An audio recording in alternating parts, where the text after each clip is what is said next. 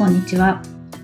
水田茂の売れっ子コーチポッドキャスト、毎月30万円を突破する方法、今週も始まりました。ナビゲーターの直美です。茂さん、よろしくお願いします。よろしくお願いします。先日、まあ、あの、とあるセミナーをちょっと受けたんですね。おお、はい。で、受けたんですけど、その先生がすごいこう、まあその分野での知識がものすごい深い方で、うん。すごいなぁと思ったんですけど、あの、受けてる方の対象者は、こう、まあ、初心者というか、うん。あのーそう、あんまり詳しくない人が多くてですね、うん。あのーセミナーの内容が、こう、入っていかないというか、はい。もっと基礎を教えてくれよって感じだろうなって思ったんですね。えー、結構、うん、この人分かってないけど大丈夫かなって思っちゃうぐらいのレベルで、えー、要は、本当はもっとそんなことじゃなくて、あの、あなたが言ってるその、分かってる前提で話してる分かってるだろう部分を、こう聞きに来てる人たちなんじゃないのって思うことだったんですよ。えー、ああ、そうですか。はい。で、これはまあよくあるんですよね。セミナーとか受けると、まあ講師の人は分かってることが多いので、うん。話しちゃうんですけど、いや、目の前の人、その手前のことを知りたがってるよっていうのは、まあ、受けてる側からしてもそうだし、なんかこう、割とこう、私はそういうの敏感な方なので、うん手に取るようにまでは言わないんですけど、まあ、わかるんですけど、はい。あのよくやりがちなので、こうまあ、セミナーをやったりとか講師をされる、まあ、コーチでもね、まあ、そういう機会がある方も多いと思うんですけど、うん。その、相手に伝わるっていうことを意識しないと、まあ、その、良かれと思って伝えてるけど伝わらないっていうことがあるので、うん。本当にこれよくあるんですね。まあ、講師とかだけじゃなくてですけど、相手に伝える。まあ、このポッドキャストもできるだけこう、わかりやすく伝わるようにと思ってやってますけど、人によっては聞いても難しすぎるとか、なうんその前提がわかんないんだけどみたいなことあをいっぱい喋る方もいるじゃないですか。確かに。はい。うんそれをどうわかりやすく伝えるのかってとっても大事なんですけど、その時に、その、相手が誰なのかってことですね。専門家なんだったら難しくすればいいし、あの、ただ、まあ、その、相手のことを考えて伝える。自分が伝えたいことを伝えるんじゃなくて、相手が、こういう人だから、うんこの人に伝わるようにやらなきゃいけないなとか、そういうのはを意識しない、意識して、こう、一回こう、例えばセミナーやろうっていう時は、で今回の人って、まあ初めて会う人で、こういうことにあんまり慣れてない人だなと思ったら、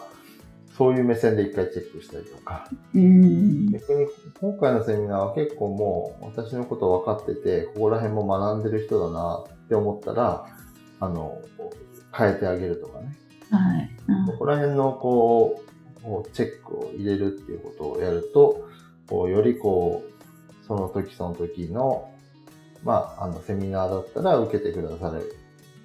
受講者の方に合ったものにできるので、うん。あの、ぜひ意識してみるといいんじゃないかなと思う体験でした。なるほど。まあ、よくあるんでね、う。もうこういうんのは、もうほんとひどい時は、あの、なんだろうな、分かってないことを、せっかく勇気を振り絞ってし質問をしたのに、うんうんうん。質問が、講師側が質問が分かってない。これめちゃくちゃよくありますよね。うんうんなので、あの、コーチの皆さんは、相手のことを理解することはできると思うので、理解しようとする心はお持ちだと思うのうで、ん。あの、そうならないで気をつけましょうねって思えばできる。まあ自分にも言えますけどね。うあのん。ついつい、まあ自分は割とこう、わかりやすく相手に合わせた説明が得意な方だと思っていて、あの、割とこう自分の強みでもあるなと思ってるので、そこにおごっちゃいけないなと。おー、まあそうか。はい。言葉の拙さとかね、表現方法があまり、こう、なんだろう上手な言葉をこう出せないっていうところは認識をしてるので、うん。まあ繰り返しいろんな角度から分かってもらえるようにしたいなっていうのは、まあ、あの自然と意識をするんですけど、まあ、なんとなくこう、その相手の方に分かりやすくしようとするところは一人でできると思っちゃってるので、うん。できてねえよって言われないように自分も 意識しようと思いました。いやー、すごい。いや、あれですね。そういう向上心というか、勉強家なところが、だからそうなんだなって思いました、私は。あありがとうございます。うん私も、あはいそう、そういうふうに、あ取り組めばそうかって。うん多分根本姿勢とかうん考え方がそうなんでしょうね。勉強になります。ありがとうございます。ありがとうございます。あの、褒めていただいてありがとうございますというところで、今日はあの本題でその褒めるっていうお話を実はしようと思ってまして、はい。はい。あの、まあ、コーチなので、まあ、クライアントさんをこう褒める場面って結構あると思うんですよね。うん。で、えっと、褒めるっていうのも、あの、実は技術で、はい。あの、褒め上手になりましょうってお話をしようと思うんですよ。おー。はい。で、大前提として、私は人を褒めるのがとても苦手です。えー、もとはもと。もともととっても苦手で、えっ、と、まあ、言葉が拙いっていうのもあるし、感情表現をうまくできないっていうのがあるので、普通にやってると、えっ、と、全然伝わらないんですよねどういうことかっていうと、えっ、と、褒め上手になりましょうっていうのは、こう、嘘でも人を褒められる、思ってないことを言えてしまうっていうことではなくて、自分が本当にすごいと思ってたり、えーっていう時に、それをきちんとクライアントさんに、そのすごいと思ってるってことが伝わるようにしたいっていうことなんですよね。ああ、はい。まあクライアントさんだったり相手の人に。うん。で、えっと、まあ、私は苦手なので、こういう話を、こう、組み立てて今日お話をするわけですけど、まあ、得意な人は勝手にできちゃうので、まあ、あの、私より得意な人がほとんどだと思うので、まあ、あそういう人もいるし、そういう時にこういうことしてるんだなっていう程度に聞いていただければいいと思うんですけど、中には私と同じように苦手な人も実はそれなりに数はいると思ってるんですよね。うん。なんでかっていうと、日本人は褒められるの苦手ですけど、うん褒めるのも苦手なんですよ。ああ、そうなるか。そうか。はい。うんうまあん。コーチ業やってると、その、お互いに褒め合うシーンっていくらでも出てくるけど、日常生活で人を褒めるとかってそこまでなくないですか何はい。なんかね、やって当たり前じゃないですけど。うん。でそういうところがあるので、えっ、と、褒め合うっていうことが少なくて、うん。あんまりこう、まあ褒めるだけじゃなくて、例えば感謝を伝える場面が少なかったりとか、うん。うん。あの、日本人はその、ありがとうって言えないみたいなのうも、ん。あります。あったりするかもしれないし、まあまはいあ、最近はそんなことはないのかなと思いますけど、まあ、あのーね、おじさんサラリーマンには多いかもしれないですけど、まあ、これごめんなさい、偏見もありますよね。偏見もたっぷり含んでますけど、まあ私自身その褒めるのがもともと得意じゃないけど、まあクライアントさんを褒めるってことはとても、あの、思ってることを褒めるってことですよね。本当に思ってる時に、あ、すごいなと思ってることを伝えるっていうのはすごいうん大事で、あの、まあ体験セッションの時もそうだし、うんこう、本セッションもそうだし、常にまあ、クライアントさんを褒める場面っていうのはあるんですよね。うん。で、その時にこう伝わるようにしないと、えっ、と、まあ特にクラントさんはその何かを成し遂げようとする、まあ、はい不安と戦ったり、こう自分と戦うことをやってるからコーチングを受けてるわけなので、うん。クラントさんをこうコーチが褒めて認めてあげるっていうのは、あのもう最低限、あの、当たり前に出てくるうん。だと思ってるので、まあ、それで、あの、銃を持ってることをを1しか伝えられないのはまずいなっていうことで、うん何をどうするんだろうっていう話になってくるんですけど、あね、あの、前置きなくなりますけど、じゃあ具体的にどうするのってお話をしたいんですけど、ーはい。一つ目は、えっ、と、まあ、あの、すごいシンプルですけど、褒め上手の人を見習うっていうことですよね。ああ。まあ、そうか。はい。結構まあ世の中に褒め上手な人もいるので、あうんの、その人を見習うといいなと思うんですよね。うん。で、簡単ですよね。まあ簡単、実際に見習うのはまあ簡単じゃないな。その何をやってるかを客観的に見ることは簡単ですよね。この人褒め上手だなと思った時に、この人がどうやってるんだろうって観察することはできると思うんですよ。はい。うん。あ、この人こういう部分でなんかすごい伝わり、伝わるのかとかっていうのうんは、あの感じる。逆もありますよね。褒めるのが下手な人で、うんなんか、あの、まあわかりやすい例で、まあ、あの、言いますと、あの、まあ、女性のあまり良くない例で言うと、わあ、すごーいっていう人がいて、はいはい。直美さんすごーいって言われたらあどうか、どう感じます？あ、バカにしてんのかなって思っちゃいました。なんかまあ、本当に思ってるように感じないですよね。うん。でもこれって、あの、そういうこともあるんですけど、本当に思ってる人もいるんですよ、これ。実はうん。本当に思ってるけど、そういう表現しかできない人はい。なるほど。が、あの、まあ、私も、あの、今のやってる時に思い出した人が一人いるんですけど、あの、結婚式やった時のプランナーさん、とってもいい人だったんですけど、あの、どうも、あの、いい人なんですよ。いい人なんですけど、笑顔がうさんくさいというか、あの、もうす素で笑ってくれればいいのになと思って、まあ、いつもニコニコしていなきゃいけないとか、まあ、ままあ、真面目な人なんだと思うんですよね。頑張ってる方で、な褒めるのも上手じゃなかったりして、ただ、その、その方の前にお会いした、そのプランナーさんがいて、その方は本当にナチュラルで、うん。あの、自然体でいて、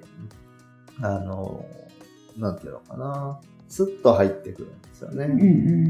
だから、あの、その人が言ってる言葉は、あの、本当なんだろうなって感じるし、なんかこれが、まあ、まさに褒め上手な人でもあると思うんですけど、うん。だからそういった褒め上手な方を見て、あ、こうやっぱ自然体で言うことが大事なんだなとか、あ、この人、あ思った時にスッと言葉が出てくるな。自分の場合は一回思った時に頭で考えちゃって、一泊空いたりするんで、うん。あそうすると、あ、なんか考えて褒めようとしたなとか、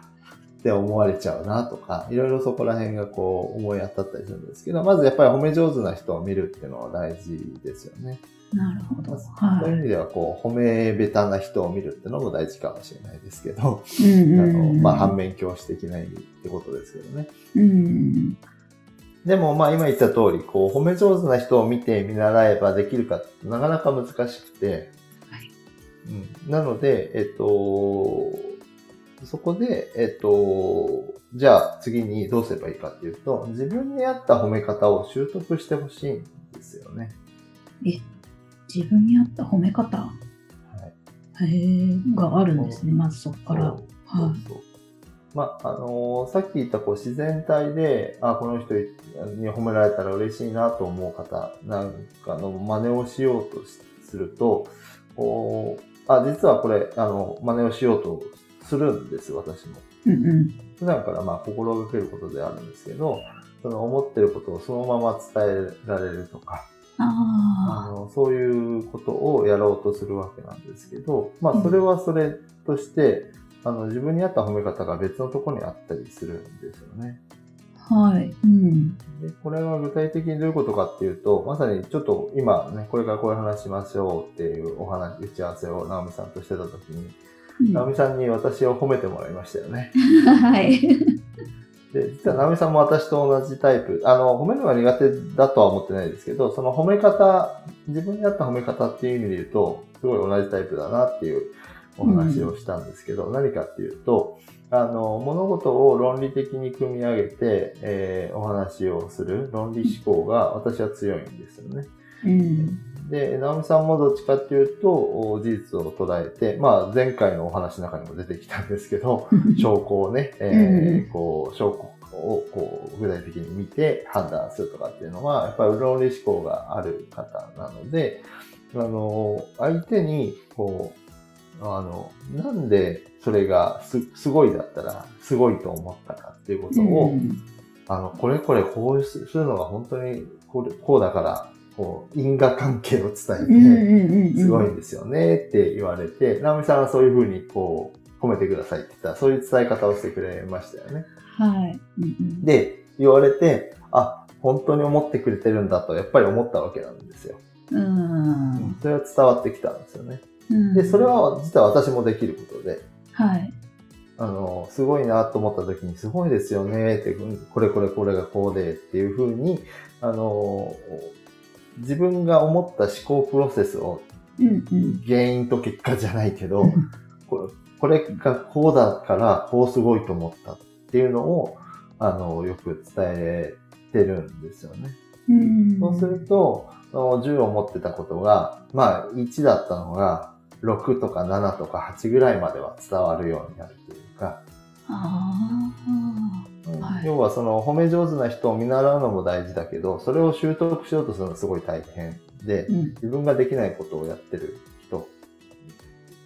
だったりもするので、うん、自分に合った褒め方をやってみるってことなんですね。で、うん、今、私とか直美さんのその論理的に組み立てた褒め方をするのを、が苦手な人もいっぱいいるわけですよ。ああ、そっか、逆に。はい。そうで、そういう人はどういうのが得意なのかっていうのを自分でこう、あの、探ってあげてほしいんですよね。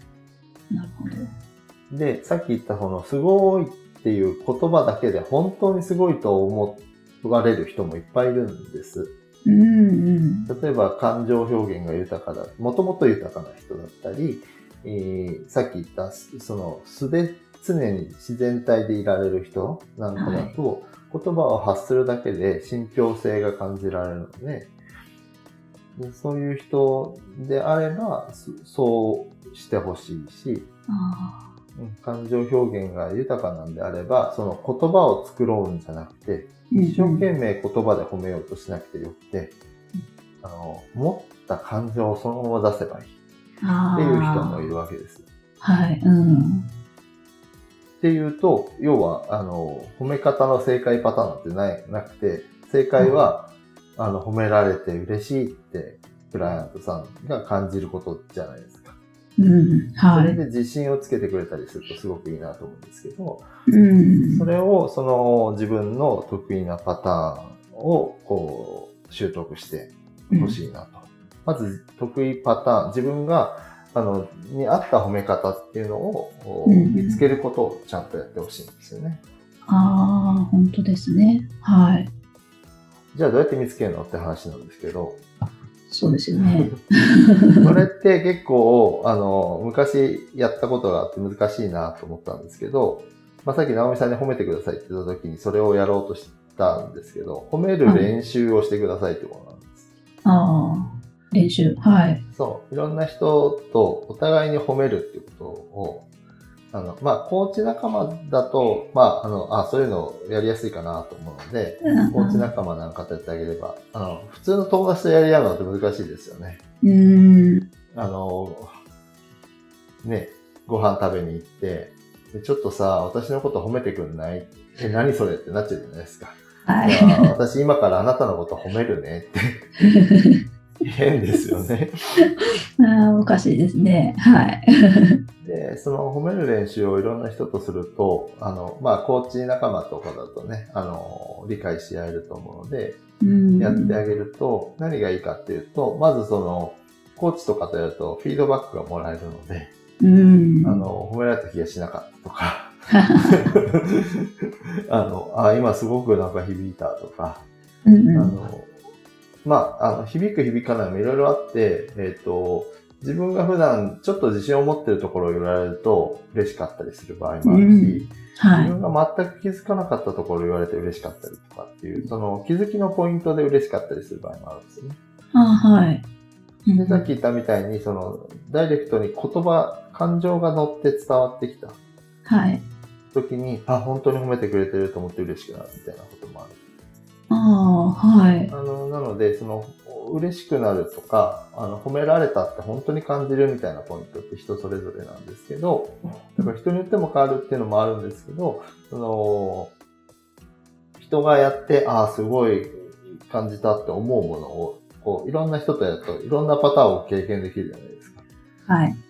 で、自分がやってみると、まあ大体ワンパターンになりやすいんですけど、私の場合だったら相手がこの、あ、素敵だなと思う部分があったら、それをなんで素敵かっていうのを、こう、まあ一瞬で、まあある程度組み立てられると思うんですけど、まあそういうことをやって、まあ褒めてあげるってことをやる。練習なんかでやると、でも人のやり方なんかを見たり、相手にこう伝わってるかどうかなんかを聞いたりするってことをやっていって、こう自分に合った褒め方っていうのをこう習得していってほしいなということなんですね。なるほど。はい。ということで、私が苦手なので、あの、こんな理屈っぽく考えて、褒め、褒め方まで考えてますよって話なんですけど、まあ大事なのは、要はクライアントさんに、あの、思ってることをちゃんと伝えられるってことなので、あの、なんだろうな、あの、上手にならなきゃと思う必要はなくて、その、手を変え品を変え伝えていっていいと思ってるんです。うん。で、褒めるっていうことに関してだけじゃなくて今日伝えたいのは実は。あ、はい。クラントさんに10を持ってることを10伝えたいのに1しか伝わらないみたいなのってすごくクラントさんにとってもあのもったいない話なので、うん。コーチが思ってることをその伝えきるのに、こういろんな形であの同じことをその場であの手を変え品を変え何度もやってあげていいと思ってて、うんそうそうやってクラントさんに、あほ思ってくれてるんだなっていうのを、こう、信じてもらえるようになると、まあ、なんだろう、信頼関係にもつながるんですけど、クラントさん自身が、あの、その、思ってる、あ、コーチも、まあ、自分と人っていう意味では人なので、相手、他者っていう意味ですよね。はい。他者にこう伝わるんだとか、他者にはこう私は思ってもらえる人なんだっていうのを、こう分かってくるんですよね。あ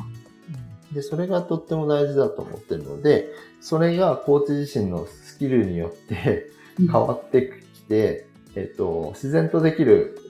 あの、多くの方々は、今日の話は聞かなくてもいいんですけど、はい。あの、まあ、あの、私と同じように少しちょっと苦手意識をそこに持ってる人がいるんだったら、ぜひ、あの、そういったことを、あの、ちょっと意識して、